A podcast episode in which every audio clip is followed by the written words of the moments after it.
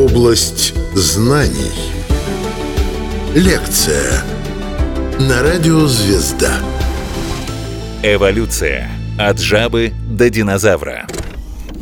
Рассказывает биоинженер, научный сотрудник Института теоретической и экспериментальной биофизики Российской академии наук Егор Мусин. Область знаний. Сегодня хочу поговорить я про жизнь на суше. И здесь надо сразу сказать, какие серьезные проблемы суша по сравнению с толщей воды бросает жизни. На суше ужасный перепад температуры. На суше можно больно упасть. На суше мы больше не присутствуем в той среде, которая по плотности, как наше с вами тело, мы присутствуем на воздухе. И все это, разумеется, приведет к тому, что организм относительно только что вылезшей рыбы должен серьезно измениться. Наверное, будет правильно, если я порекомендую всем, кто меня сейчас слушает, посмотреть, как выглядит такая рыба, как тикталик. Это вот ну, некое протозвено среди тех рыб, которые более-менее стали походить на что-то четвероногое уже на земле. Рыбу, у которой сразу есть и жабры, и легкие, и чешуя, и лучекистевой сустав, и подвижная шея. Есть такой вот тикталик еще раз на все руки мастер сразу он уже не какая-нибудь там хрящевая рыба, у него есть вполне себе нормальные кости, которые выдержат земное давление, которые смогут поддерживать его тело в нормальном состоянии. Он использует свою двояко дышесть, то есть возможность дышать и в воде, и на земле, чтобы переживать засуху или переползти в новый водоем. Когда-то он научился высовывать голову на поверхность из воды, чтобы продышаться, и вот это его приспособление наконец-то выстрелило для того, чтобы колонизировать целый новый биом. Ну и вдобавок, когда он выползал, на суше было много еды и мало хищников. Единственная серьезная проблема нашего несчастного тиктарика – это то, что в дальнейшем у него как у всех амфибий, станет очень дурацкая кровеносная система. Дело в том, что рыба, она, ну, прям венец эволюции. Вот природа создала рыбу, дальше только ошибалась. У рыбы кровеносная система замкнутая кольцевая. Кислород попадает через жабры в кровь, кровью разносится по всем органам и обратно в жабры возвращается полностью отдавшая кислород кровь. То есть она стопроцентно перезаряжается и работает со стопроцентной эффективностью. У какой-нибудь лягушки несчастной кровеносная система перекрутилась. От жабр и от органов в сердце кровь смешивается. То есть сразу и обогащенная, и бедная кислородом кровь, и вот из этого вот котла сердца, где смешана кровь, она отправляется и в легкие, и в остальной организм наполовину обогащенная. Ужасно неэффективно. И приходится постоянно помогать себе кожаным дыханием, додышать вот лишний кислород. И хотелось бы, наверное, какой-нибудь лягушки покрыться щитками, но нельзя, потому что тогда дышать не получится. Приходится вместо этого покрываться слизью, чтобы не высохнуть и сохранять вот эту вот тонкую кожу. Приходится быть ядовитым, чтобы тебя без щитков не съели и так далее. В общем, беда, лягушкой быть тяжело, избегайте этого по возможности. Наконец, если эти проблемы решить, мы получим уже не какую-нибудь там амфибию простенькую. Мы будем говорить уже о более сложном и эффективном животном. Мы будем говорить о всяких амниотах. Это, кстати, наш с вами путь. И по сравнению с предыдущим этапом, анамниями, вот этими вот как раз низшими, до сих пор квакающими, амниоты с большей частью проблем выхода на сушу справились. Прежде всего, у них более-менее прямые стали конечности. Можно приподнять чуть-чуть себя над землей и перестать волочить свой мягкий животик, боясь его иногда поранить, а что-то острое.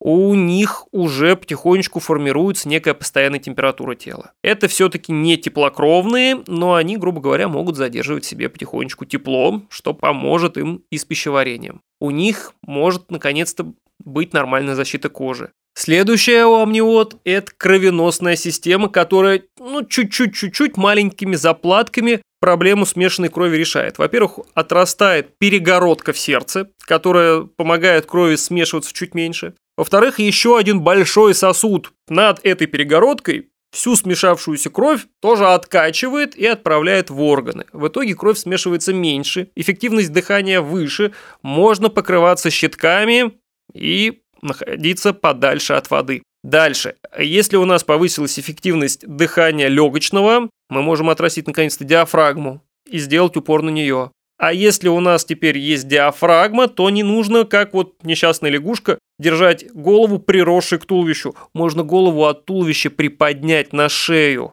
и голова становится подвижной. Подвижной голове с нормальным креплением можно уже прикрутить большую нормальную челюсть. А с такой нормальной челюстью, да на прямых-то конечностях, да с хорошей кровеносной системы, спокойно уже начинать гоняться за кем-нибудь большим представительным, кого-нибудь эффективно кушать. Именно этим животные на суше и занимались. Эволюция. От жабы до динозавра. Область знаний. Обычно люди представляют себе эволюцию, ну, вот были рыбы, там жабы, потом сразу рептилии, динозавры, и вот после них только млекопитающие. Это ошибочно, так, пожалуйста, не делайте. Мы говорим сейчас о том, что вот только-только мы были лягушкой, и уже на стадии лягушки жизнь делится на будущих млекопитающих и будущих динозавров, которые одновременно существуют и уже начинают потихонечку драться между собой за то, кто будет на Земле царствовать. Давайте назовем эти две группы более научно. Мы их назовем синапсиды, это будущие мы с вами, и диапсиды, это как раз будущие динозавры. Вот чувствуете, да, есть какой-то псида, э, вот это вот псида – это дырка, а, соответственно, синапсида – это одна дырка, диапсида – это две дырки. Дырки эти находятся в черепе, располагаются они, ну, грубо говоря, чтобы легче было представить, на уровне наших там вот височных костей. И действительно, у будущих млекопитающих их всего лишь еще раз одна, у будущих рептилий их две.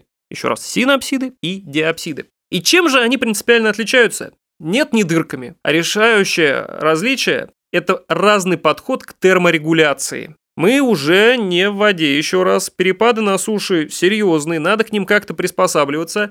И вот будущие млекопитающие синапсиды всю свою терморегуляцию пускают через растрату воды. А диапсиды, рептилии, наоборот, через ее сохранение и страшную экономию. Попробуйте представить себе одновременно стоящих рядом ящерицу и кошку. Да? Ящерица покрыта щитками. Она не высыхает, она наоборот в себе всю влагу аккумулирует. Кошка, как и мы с вами, как и все остальные млекопитающие, наоборот, потеет активно, тратит влагу и может свою температуру в зависимости от необходимости менять. Ящерица хладнокровная, она не прогревается изнутри, она всего лишь берет ту температуру, которая есть снаружи.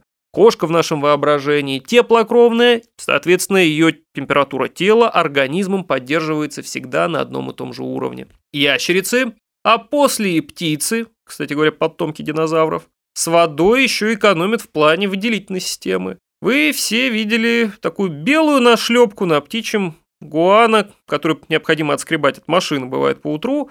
Вот это мочевая кислота.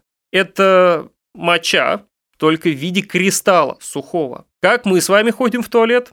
В жидком виде, опять же, тратим воду. Это различие к расходу воды мы назовем основным для этих двух групп. Из этого проистекает, например, их адаптивность к различным условиям среды. Представьте, что вы взяли свою любимую игуану и вышли в одних трусах на мороз. И вот что с вами происходит, да? Вы, вам холодно, вы, вы дрожите. Но, но в этот момент, как когда вы дрожите, ваши мышцы работают, и это как раз для вас тепло генерирует. Ящерица в этот момент что делает? Ничего. Тихо у вас на руках умирает. Вы через час вошли обратно, вы злой, холодный, но вы живой. Ящерица умерла в первые 10 минут. Ну или замерзла, и, соответственно, ее жизнедеятельность остановилась. А обратная ситуация. Вы оказались в теплой стране, да, и температура на улице, ого, допустим, 32 градуса. И вам ужасно жарко, вы прям изнываете от жары. Если вдуматься, это же странно. Внутри вас температура 36 градусов. Почему вам жарко там в 32, 34, 35, даже тепловой удар можно словить? Но вы же внутри горячее, но страдаете. Обильно потеете, вам двигаться лишний раз не хочется. Вам нужно как-то максимально быстро все тепло рассеивать из себя, и мы тратим на это ужасно много влаги. Можно даже умереть от обезвоживания. А ящерица ваша в этот момент что? У нее пик активности. Ничего лишнего она не тратит, бегает, всю энергию, которую, опять же, мы вынуждены для себя генерировать самостоятельно, она получает этот момент от природы, от температуры снаружи и чувствует себя прекрасно. Нельзя сказать, что вот рептилии или млекопитающие, кто из них более совершенен. они, еще раз, благодаря своему отношению к воде и терморегуляции, просто были изначально приспособлены немного для разных условий планеты. Эволюция. От жабы до динозавра. Область знаний.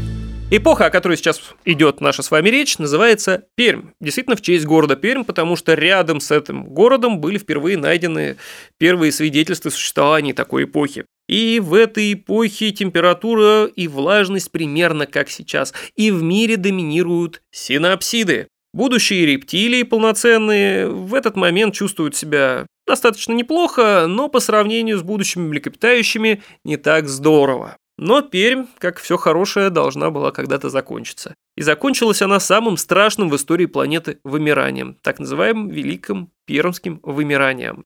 В этот момент континенты сходятся в один. Над уровнем моря некий суперновый континент приподнимается. Всюду идут процессы горообразования, землетрясения, извергаются вулканы. И ужасный уровень вулканизма выбрасывает в атмосферу огромное количество парниковых газов. Все это приводит к тому, что за очень длительный вот этот вот вулканический период огромное количество пригодной для жизни суши становится просто выжженной лавой. Во-вторых, климат становится сухим и жарким. И пока в Перми царствовали синапсиды и диапсиды страдали, то в следующем периоде ситуация ровно наоборот и поменяется. И в сухом и жарком климате будущие рептилии как раз и станут вот этими вот самыми двухтонными, гигантскими, рычащими, совершенно вальяжно чувствующими себя на планете, а будущие млекопитающие станут маленькими норными крысками. У рептилий Сразу было все необходимое, чтобы встать на задние лапы. А у них был большой массивный хвост, который прекрасным противовесом выступая, позволяет отрастить себе какого-то там условного тиранозавра. Стоит также сказать, что далеко не все, что мы называем завр, это динозавр. Всяких завров на самом деле очень много, и такие слова, как плезиозавры, ихтиозавры, вы, конечно же, слышали. Только здесь давайте разберемся, что завр означает всего лишь в переводе ящерица. И все, что так или иначе является рептилией, приставку завр получить может. Но еще раз, динозаврам это пока их еще не делает. Ихтиозавры, например, это те рептилии, которые вернулись в воду. И вот мы сейчас знаем, у нас плавают дельфины. Вот представьте, вместо дельфина млекопитающего плавает нечто такого же размера, но только рептилия. Вот это ихтиозавр. Это морские рептилии.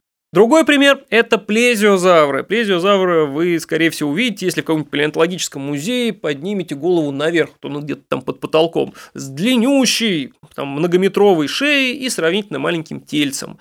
И еще некоторые любители, знаете, такого лохнесского чудовища считают, что это как раз оно это и есть тот самый плезиозавр. Если не можете представить его, представьте себе лохнесское чудовище в таком его среднестатистическом изложении и не ошибетесь. От всех этих вот соседствующих групп, да, у нас отходит еще одна группа – архозавры.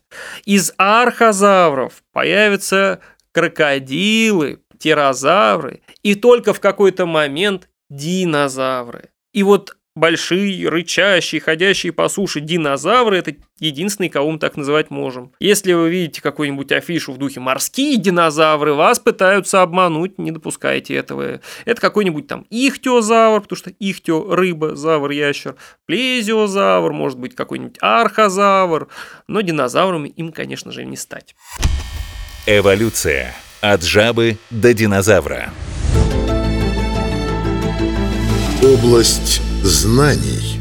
И вот, сухо, жарко, огромные рычащие рептилии, которые не тратят лишней энергии на поддержание своей температуры тела. Некоторых из них ученые даже могут назвать условно теплокровными. Есть и такая теория. Если речь идет про какую-нибудь махину многотонную, которая весь день под солнцем ходила и грелась, то логично предположить, за ночь она банально не успеет остыть. Таким образом, где-то внутри, на уровне, допустим, того же желудка, чисто теоретически температура у динозавров могла быть постоянная. И это могло дать им возможность содержать внутри себя микробное сообщество и переваривать прям какие-нибудь большие сложные элементы.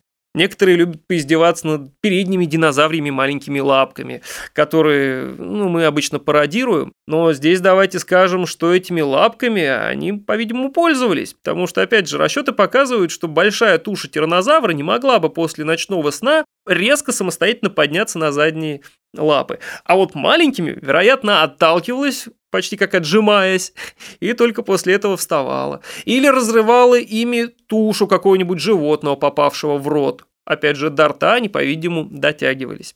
Но эпоха динозавров должна была рано или поздно закончиться, и на чем она закончилась, думаю, многие из вас слышали. Слышали, что это так или иначе связано с падением чего-то из космоса. И здесь, конечно, это правда. Из космоса падало, падало нечто в 10 километров в диаметре, пало где-то в районе Центральной Америки, рядом с полуостровом Юкатан. Ударный кратер хорошо датируется, хорошо изучен. Но являлось ли это основным событием, которое динозавров истребило, на самом деле мы сказать до конца точно не можем. Дело в том, что на динозавров нечто солидного размера, даже также 10 километров, падало и раньше, но так серьезно они не умирали. Много современных исследователей считает, что исчезновение гигантских рептилий связано не только с ударом, но и еще и с доминированием на нашей планете млекопитающих и цветковых растений. Давайте разберемся подробнее с этим. Астероид, ну или метеорит, был. Он действительно ударил, и это могло изменить климат на Земле.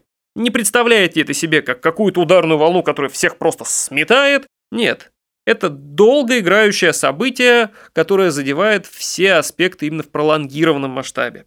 Вот климат сменился. Цветковые растения, они же покрыты семенные, лучше приспособлены к новому климату, чем голосеменные. Цветковые или покрытые семенные – это современные растения, когда вы представляете себе, там, не знаю, яблоко, огурец, помидор, вы знаете, что там есть цветки, это современное цветковое. Голосеменные – это всякие елки, сосны. Во времена динозавров они были разнообразнее, но исчезли, потому что, опять же, цветковые их вытеснили. Так вот, динозавры цветковыми нормально питаться не могут. Ну, не могли точнее, а говорим мы это потому, что современные рептилии цветковыми питаются плохо. Для переваривания цветковых и их страшных растительных алкалоидов нужно нормальное микробное сообщество, а у хладнокровных рептилий такого, по-видимому, не было. То, что может переварить современная коза или корова, какое-нибудь травоядное животное, травоядный динозавр, по-видимому, до конца переварить не мог. Потихонечку, вытесняя их кормовую базу, цветковые привели, по сути, к истреблению травоядных динозавров. Вслед за ними будут умирать логичным образом динозавры-хищники и так далее. По чуть-чуть мы будем наблюдать смену биомов. В этот же момент что делают млекопитающие? Млекопитающий становится уже, ну, грубо говоря, размером с барсука. Он как раз, млекопитающий с постоянной температурой тела, может основывать свою кормовую базу на цветковых растениях. Появятся в какой-то момент такие млекопитающие хищники. Что они будут уже делать? Они будут уже гонять динозаврий детский сад. Они могут потихонечку подъедать динозаврии яйца, каких-то маленьких динозавров тоже кушать. И вот комплексным эффектом и смены температуры, и смены растений, и смены всех биологических отношений новый биом вытесняет старый. Динозавры оставляют планету на нас, на мир млекопитающих. Рассказывал биоинженер, научный сотрудник Института теоретической и экспериментальной биофизики Российской Академии Наук Егор Мусин. Область знаний –